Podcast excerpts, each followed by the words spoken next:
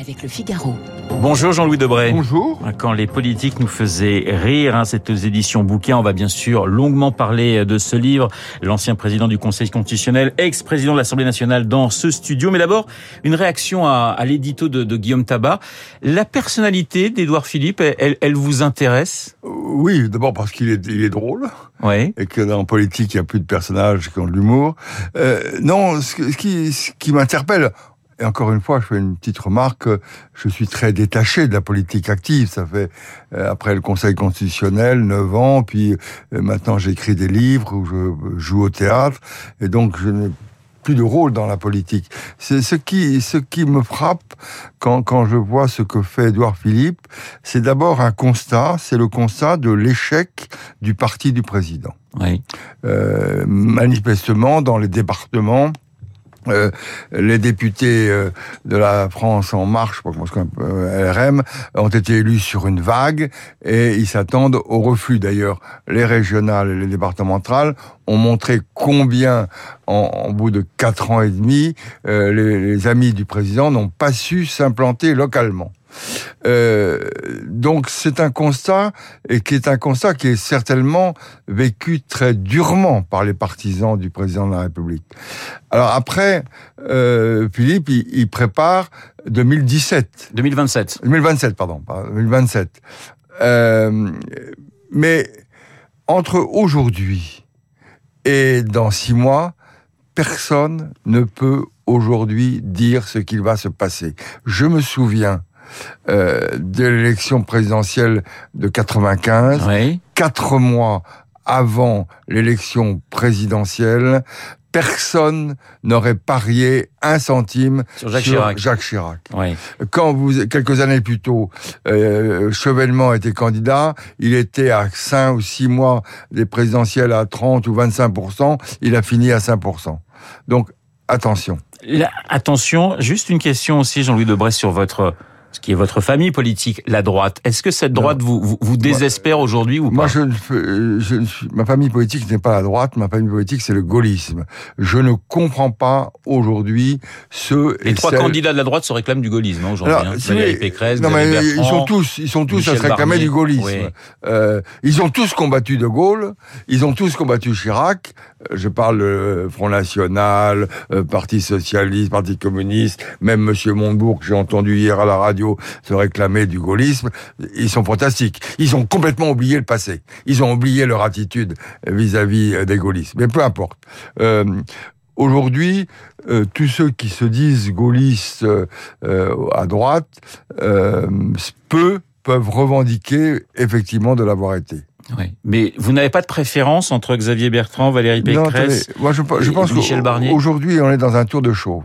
Personne ne sait quels sont les candidats qui vont arriver à obtenir 500 signatures représentant 30 départements. Je me souviens quand j'étais au Conseil constitutionnel et qu'on vérifiait les signatures, oui. on les a rendues, on les rend publiques, ce qui modère les, les gens. Eh bien, euh, quelques candidats à un mois des élections n'avaient pas ces signatures, oui. et non des moindres. Donc euh, là, c'est un tour de chauffe. Euh, ils, ils, sont tous en train de se préparer et ils préparent leur avenir. L'un se, se, se, présente pour euh, ennuyer l'autre, l'autre se présente pour préparer son avenir. Euh, tout ça n'est pas sérieux. Deuxièmement, je pense que le grand problème qui va se poser après celui de, du problème non pas de l'immigration, il ne faut pas prendre ça comme ça, le problème de l'application des lois de la République sur tout le territoire, c'est ça que réclament les gens à travers les mots immigration. On veut qu'il n'y ait pas de territoire oublié de la République. Oui. Mais euh, le grand problème qui va se poser, qui est au cœur, euh, qui sera au cœur, me semble-t-il, euh, de la campagne électorale, c'est le problème du pouvoir d'achat, c'est le problème de la hausse des prix. Même si on vous dit, euh, on l'a dit faire, les gens ont entendu et ils voient depuis quelque temps cette augmentation de hausse des prix et les prix de l'essence. Alors, il y a un candidat évidemment qui fait beaucoup parler de lui, qui n'est pas encore candidat, c'est Éric Zemmour. Alors, il se réclame du RPR. Je me suis dit, tiens, que pense Jean-Louis Debray euh, d'Éric Zemmour, qui la semaine dernière a dit, je suis le dépositaire de ce qu'était le RPR. Écoutez, Réponse de Jean-Louis Debray. J'ai pas le sentiment que euh, Jacques Chirac ait passé le moindre compromis avec les idées de l'extrême droite. mais je peux me tromper, il doit peut-être mieux connaître le RPR que moi. Euh, non, il n'y a rien à voir, mais c'est normal, chacun se revendique du gaullisme, du RPR. laissons le RPR là où il est, il n'est plus là, et chacun euh, doit assumer ses propres idées. Mais Éric Zemmour, il vous inquiète, il vous intéresse, il vous intrigue non, Encore une fois, si vous voulez, euh, toutes les élections, il faut pas, il faut pas s'énerver. On verra à partir du mois de janvier les choses tranquillement. Simplement, il a, euh, avec intelligence, parce que l'homme est intelligent, il a imposé son rythme à la campagne préélectorale. Et donc, comme les autres n'ont plus rien à dire, c'est l'une des grandes caractéristiques de ces élections présidentielles, c'est qu'elles se passent dans un vide idéologique. Euh, jadis, il y avait la gauche contre la droite, c'était on pouvait ne pas, pas, aimer ça, mais c'était l'affrontement des libéraux contre les collectivistes, etc. Aujourd'hui, Rien. Le en même temps a tout tué. A tout tué. Ils sont tout et pour leur contraire. C'est bien qu'il n'y a plus de, y a plus de lutte idéologique. Et puis, c'est dans, dans, notre histoire, il y a très peu de périodes comme ça où le système politique ne fabrique pas de grands personnages. Oui. Euh, J'allais vous poser la question. Vous avez le sentiment aujourd'hui que le personnel politique français n'est pas à la hauteur? Je ne dis pas qu'il n'est pas à la hauteur. Je dis ce qui me frappe beaucoup, c'est que euh, en reprenant l'histoire, on ne trouve pas de grands personnages comme Mitterrand, Giscard, Chirac, De Gaulle, Clémenceau, Poincaré, qui ont structuré leur clan euh, ou leur camp. Aujourd'hui, il n'y a rien. Personne ne structure plus rien. Le quinquennat, pour vous, c'est une... C'était une erreur, je l'ai dit depuis le début. Ouais. Je l'ai dit, j'ai Parce que là, regardez, on parle d'Edouard Philippe, on parle déjà de 2027. Oui, oui, mais, mais, mais, la camp... Mais, attendez, il y a deux drames. Euh, il y a le quinquennat et il y a euh, la multiplication du fait de la médiatisation des élections. Après les présidentielles, vous avez les législatives, les municipales, les départementales, les régionales, les européennes, les sénatoriales. Bon. Et comme aujourd'hui tout est médiatisé, la vie politique, elle est aujourd'hui bloqué. Le quinquennat a accéléré ce blocage. C'est comme pour la proportionnelle, attention aux idées à la mode. Le quinquennat a été voulu par Pompidou, proposé par M. Mitterrand dans ses 110 propositions, souhaité par Giscard après qu'il ait fait son, son septennat, proposé par Jospin, réalisé par Chirac. Tous sont mis au nom de la modernité. Mais ils n'ont pas réfléchi. Euh, gouverner, il faut un temps long et gouverner la France, être l'arbitre de l'intérêt national, euh, est une erreur. Deuxième erreur qu'on a commise, c'est le fait que l'élu national, le député, ne peut plus être en même temps maire, conseiller, euh, président du conseil général. Si vous voulez, l'enracinement local est essentiel. Quand les politiques nous faisaient rire, titre au passé, cela signifie qu'en 2021, les politiques ont moins d'humour, moins le sens de la répartie qu'hier ah et avant-hier. Euh, d'abord, pour plusieurs raisons. Je le, je le montre dans ce livre, euh, parce que d'abord, les, débats étaient beaucoup plus libres au Parlement. Beaucoup plus libres. Il n'y avait pas la télévision dans l'hémicycle, il n'y avait pas les réseaux sociaux, et il y avait des députés d'une très grande culture.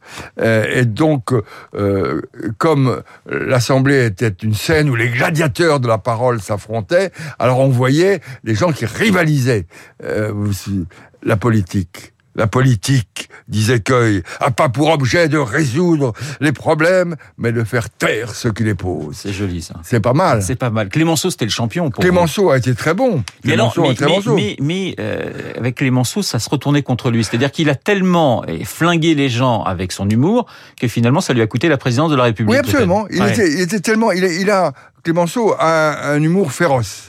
Euh, il ne peut pas ne pas critiquer, et du coup, il n'a pas été président de la République. Mais c'est lui, Clémenceau, homme politique, qui dit que la politique, en politique, on ne ment jamais tant qu'avant les élections,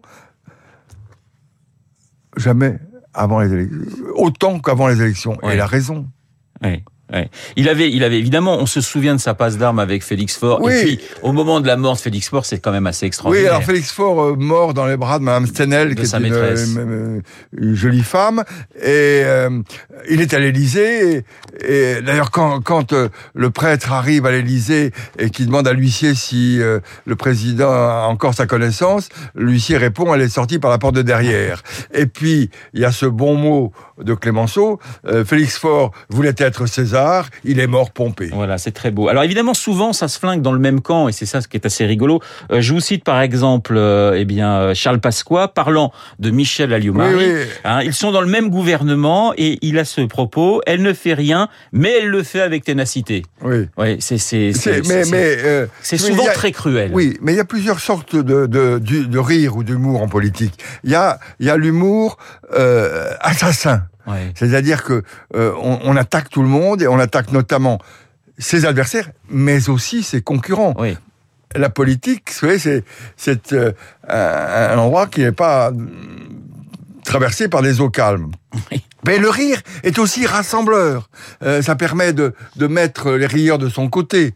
Euh, et puis le, le rire, c'est aussi une façon de ne pas répondre à la question posée. Un journaliste un jour interroge Chirac, disant, Monsieur le Président, vous faites du sport? Et, et- et je vois Chirac qui répond oui, oui, oui, je fais du sport. Je dis, Bon, euh, qu'est-ce que vous faites comme sport demande le journaliste? Des barres parallèles. Vous faites des barres parallèles. Je me dis, mais il est complètement malade. Et il ajoute un bar rive droite, un bar rive gauche. Ouais, c'est joli ça. Alors souvent, alors vous racontez euh, cette anecdote. Vous êtes président de l'Assemblée nationale et on a un député qui se met à chanter. Oui. Euh, Jean Lassalle pour pas le citer. Ouais. Là, ça vous fait pas rire quand même sur le moment. Non, ça fait pas rire Ouais. du tout parce que d'abord, euh, moi qui connaissais, qui connais bien les députés, je savais pas très bien qui, qui il était. Et puis euh, il, il, il- chantait en béarnais et je me demandais qu'est-ce qu'est-ce qu'il veut, qu'est-ce qu'il veut ce mec, qu'est-ce qui qui est-ce? Et oui, il, il a il a pris la lumière. Vous savez, y a, y a- mais mais vous êtes vous médias un peu responsables. Euh, vous avez vous avez euh, euh, des, des gens des députés ou des hommes politiques qui veulent apparaître, parler, euh, vu à la télé. Et il y a le souvenir de, de sortant euh, à tribune de l'Assemblée des soutiens-gorge pour montrer qu'ils étaient fabriqués en Asie. Vous avez la salle. Mais vous avez une multitude euh, de, de personnages qui, qui sont comme ça et qui euh, euh, cherchent la lumière. Il y a, et ça sera ma, ma dernière question malheureusement parce qu'on est pris par le temps, il y a évidemment plein de phrases euh, absolument délicieuses et puis il y a les lapsus, et il y a, il y a le lapsus d'Arpaillange qui est quand même assez extraordinaire. Ah oui. Alors, si on peut le raconter en quelques Oui, oui, secondes. je, je- je suis député, je l'interroge, je suis ancien magistrat, et je dis, monsieur le ministre, euh, vos, vos prisons sont des passoires. Il y a eu 52 évadés. Et Arpaillant, je me réponds, monsieur le député, vous dites n'importe quoi. Il y a peut-être eu ces 52 évadés, on en a repris 53. C'est magnifique ça, c'est magnifique. Jean-Louis Debray, euh, la politique, l'écriture et puis la comédie, puisque vous êtes sur scène hein, à la Gaîté Montparnasse dans Ces femmes qui ont réveillé la France avec Valérie euh, Beauchesnec. C'est le portrait de, de grandes femmes qui ont fait l'histoire. C'est oui, c'est les femmes. Donc l'histoire est écrite par des hommes, et donc on ne parle pas de la première médecin, la première avocate, de la première, etc. La première journaliste politique. Voilà, donc à la Gaîté Montparnasse, ces femmes qui ont réveillé la France. Et puis, quand les politiques nous faisaient rire, c'est éditions Bouquin. Merci beaucoup d'être venu nous voir ce matin, Jean-Louis Debray. Il est 8h28 dans un instant, l'essentiel de l'actualité avec Charles Bonner. Vous écoutez Radio Classique. Avec la gestion Carmignac, donnez un temps d'avance à votre épargne.